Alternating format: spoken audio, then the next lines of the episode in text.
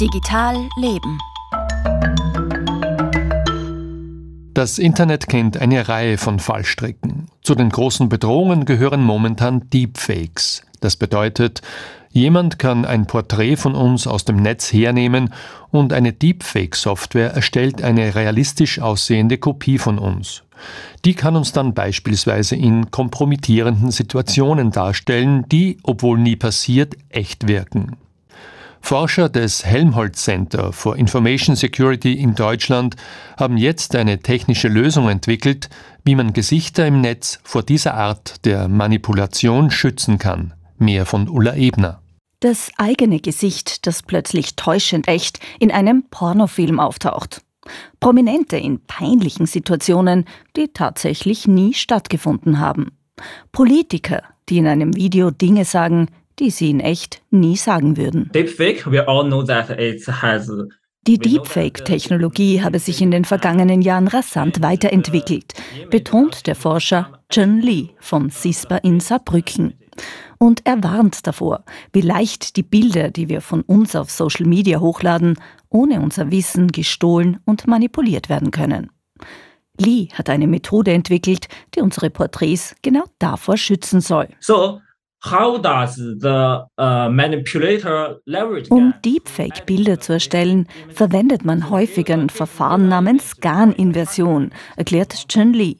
Dabei wandelt eine künstliche Intelligenz die Bildgrafik in mathematische Vektoren um, den sogenannten Latent Code.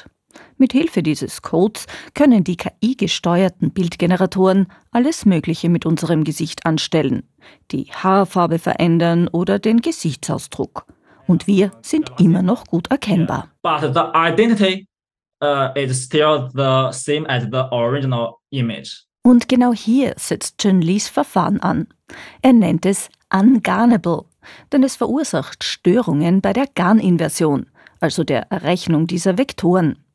Die KIs, die unser Porträt in Manipulationsabsicht analysieren, schaffen es dann nicht, eine brauchbare Kopie von unserem Gesicht zu erstellen.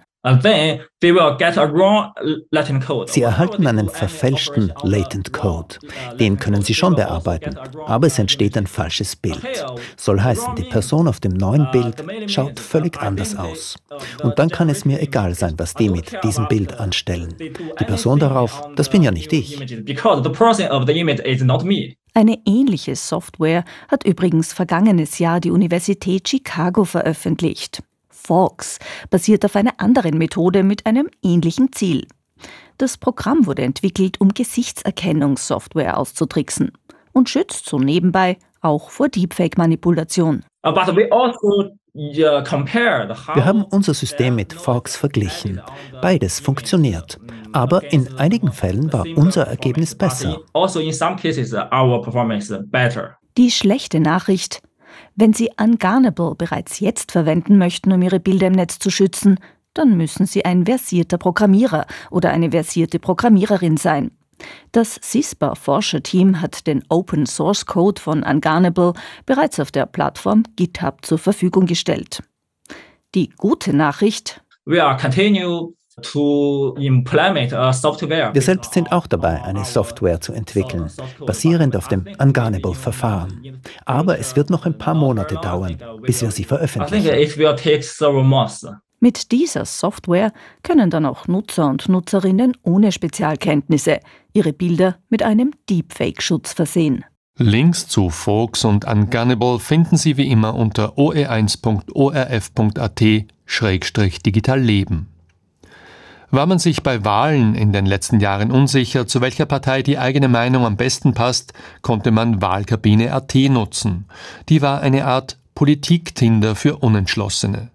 Nachdem die Wahlkabine seit 2002 rund 30 Wahlgänge auf Bundes- und Landesebene begleitet hat, muss das Portal nun seinen Betrieb einstellen.